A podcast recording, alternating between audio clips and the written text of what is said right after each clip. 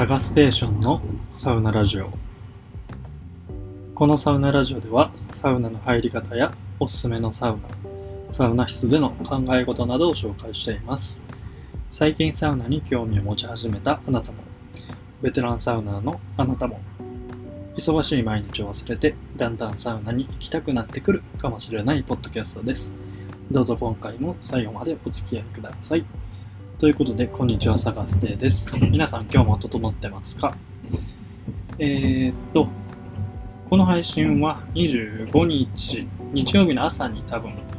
配信されてると思いますけど、えー、っと、今、3日間の岡山滞在を終えて、寝台列車サンライズ号で横浜に向かっている道中でございます。え、ー、と、電車の走行音が入ったりしてるかもしれないですけど、ちょっと車内なんで、声のトーンは抑えめで喋っていきたいと思います。途中、車内アナウンスとか入るかもしれないですけど、そこはご了承ください。あ、ちょっと今うるさいです。取れてるかな？いい感じで。まあ、ちょっとこのままやってみようと思います。いやー、寝台列車いいですよね。初めて乗るんですけど、やっぱ電車好きの男の子、男子は多いと思うんですけど、寝台列車ってロマンですよね。今では日本ではその観光列車を除けば多分このサンライズ号が唯一のあの常時運転してる寝台列車になると思うんですけど僕も今回初めてあの乗っていますはい今岡山を出たところで次の駅が、えー、姫路かな？姫路に向かってるところですけど、えー、この移動も楽しんでいきたいと思います。はい。ということで岡山3日間。いや、マジで良かったですね。その瀬戸内のゆっくりした時間の流れの中で、すがすがしい気持ちいい朝を過ごしたり、綺麗な夕暮れを見たり、そういう心現れたのは期待通りだったんですけど、結構面白い人との出会いがたくさんあったり、初めての体験をたくさん経験できたり、その心地よさの中にも刺激があって、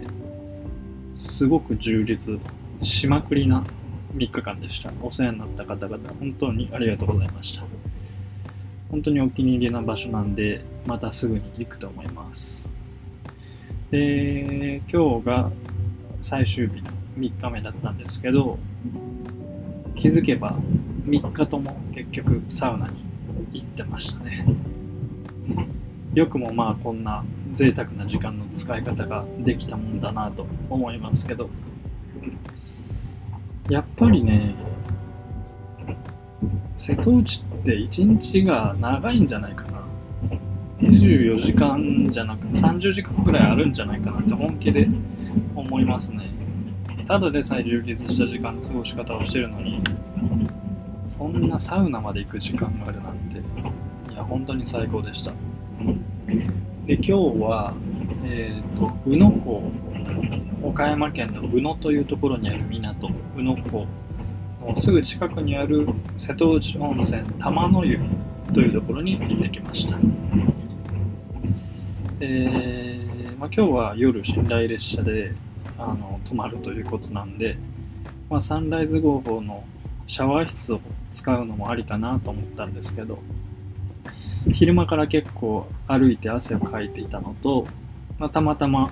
あのー、近くにこのスーパー銭湯があったので、まあ、普通にお風呂目的で行ってきました。で、まあ、結局思い返せば毎日更新このラジオも毎日サウナに行ったことで毎日更新ねなってしまってますけど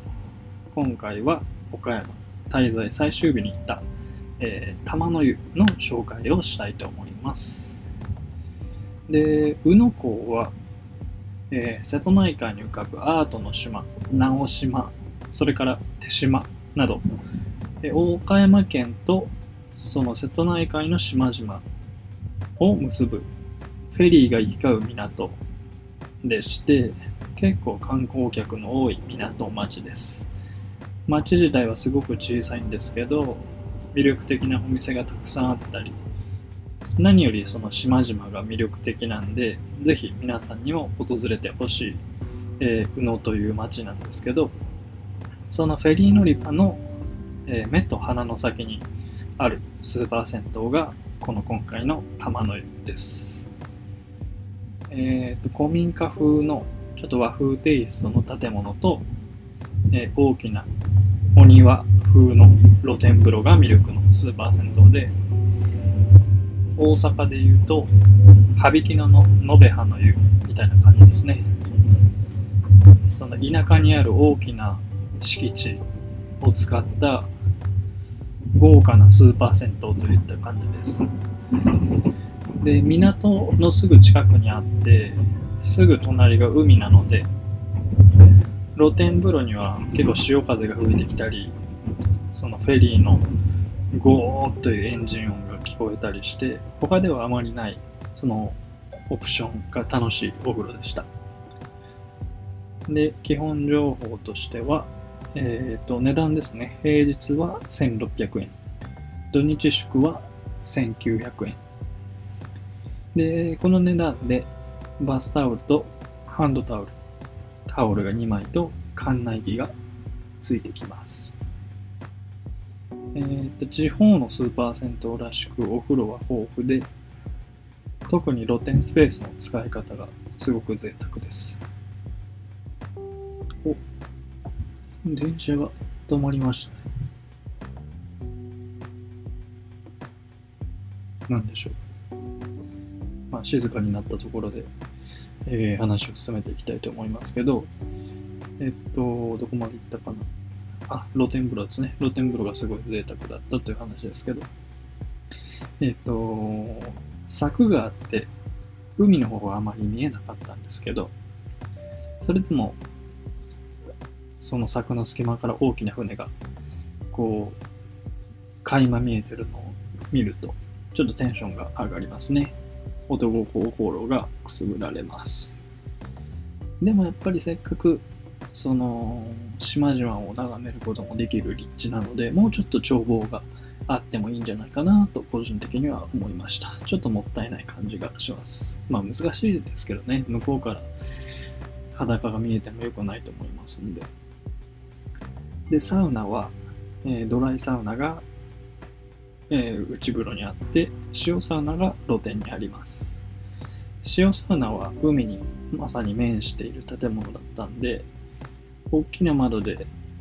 海が見えるようにしてもいいんじゃないかなとつい思っちゃいました。えー、ドライサウナは、えー、20人入れるぐらいの広いサウナで、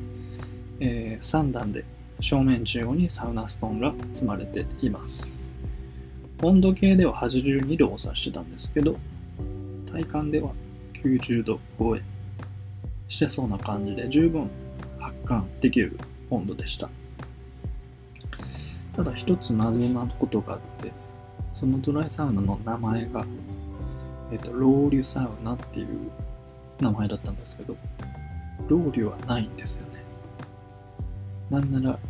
ロールしないでくださいっていう案内が書いてあるぐらいで、サウナ行きたいとかを見ると、えっと、スタッフさんに言ったら湿度を上げてくれるみたいな情報もあったんですけど、そんな都合よくスタッフさんと鉢合わせることもなく、まあ、セルフロールとか、せめてオートロールとかがあればよかったかなと思ってしまいました。はい。で、水風呂はサウナを出てすぐのところにありまして、えー、浅めで、まあ、頑張れば3人ぐらい入れる広さですね。で、温度はぬるめで、多分20度以上あると思います。体感としては大阪南部にあるアムザのプールぐらいな感じがしましたね。でもそうなると20度後半ぐらいの温度になってくるんで、まあ、25度いかないぐらいかなと思います。で、定期的にこの水風呂に、その、なんて言うんでしょう、ちょろちょろと水が流れてくるところがあるんですけど、それがあったかいお湯なんですよ。で、どうやら源泉かけ流しのタイプのちょっと珍しい水風呂で、冷たい水が入ってくるんじゃなくて、源泉がそのまま、なんなら水風呂よりもあったかいお湯が、あの、ちょろちょろ流れてくる感じの、そりゃぬるいだろうっていう水風呂でした。まあ、多分そもそもファミリー向けのスーパー銭湯だろうと思いますので、まあ、ガチのサウナ向けというよりは、初心者でもカジュアルに楽しめる優しい温度設定なのかなと予想しています。で一応広い露天で、まあ、外気浴はできるんですけど、椅子がちょっと少なめでしたね。内風呂に1つと、露天にベンチが2つあったんですけど、せっかく広い露天なんで、もうちょっと、あの、椅子を充実させてもいいんじゃないかなと思いました。で、畳の寝転びスペースがあったんですけど、露天に。サウナがそもそも浴室の脱衣所からすぐ入ったところにあって、で、その畳の寝転べるスペースが露天に出て、ぐるっと回って一番奥にあるんですよね。だからちょっと動線が残念な感じでした。しかも、僕17時頃に行ったんですけど、日差しがもろ当たりで、むしろ暑いぐらいだったんですよね。えっ、ー、と、以前岡山に来た時に、ほのかの湯というこちらもスーパー銭湯に行ったんですけど、ここも広い露店で、えっ、ー、と、日光浴しに来たんかと思うぐらい、ここ露天風呂だよねってちょっと不安になるくらいの、その、照りつける太陽の中での外気浴をしたんですけど、それをつい思い出したぐらい、今日もすごく晴れてて、日差しの強い外気浴でした。だから、日陰にあるベンチで休憩してたんですけど、さすが晴れの国岡山の日差しの本気を見せつけられたなと思いました。見事に今日も快晴でしたね。で、それでもやっぱり潮風とか、そのフェリーが行き交う音とかを聞きながらの休憩は、他では味わえないちょっと新鮮な外気浴だったんで、それは楽しかったかなと思います。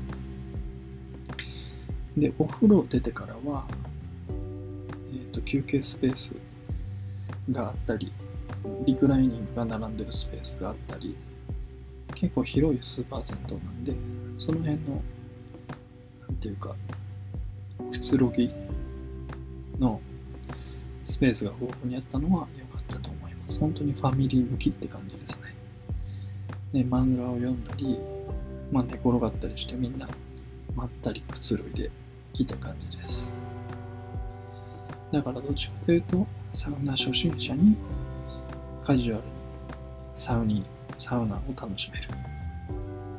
逆にベテランサウナには少し物足りない感じのスーパー銭湯だったと思います。で、例えば、直島とか、出島とか、その瀬戸内海の島からフェリーで帰ってきた時に、電車で乗り換えようと思っても、電車の本数が少なくて、結構待ち時間が長いこととかあるあるだなんですけど、そんな時にサクッと寄れる夜のにいい、ちょうどいいスーパー銭湯かなと思いました。この宇野は、岡山県の宇野っていうところは、個人的には本当におすすめなので、いらっしゃった際にはぜひ、この玉の湯も行ってみてください。ということで今日はちょっと、ひそひそ声で聞きづらかったかもしれないですけど、気づけば、この電車はいつの間にかずっと止まってるんで、逆に騒音はなかったかもしれないですけど、ちょっとひそひそ声で、いつもと違う感じで聞きづらかったかもしれないですけど、今回は岡山県の宇野港すぐの瀬戸内温泉玉の湯の紹介をさせていただきました。ということで、結局3日連続のラジオ配信になりましたけど、えっ、と、明日からは、えっ、と、関東に移りますので、今からこの寝台列車に揺られながら、この関東での旅も楽しんでいこうと思います。それでは皆さん、良い整いを。おやすみなさい。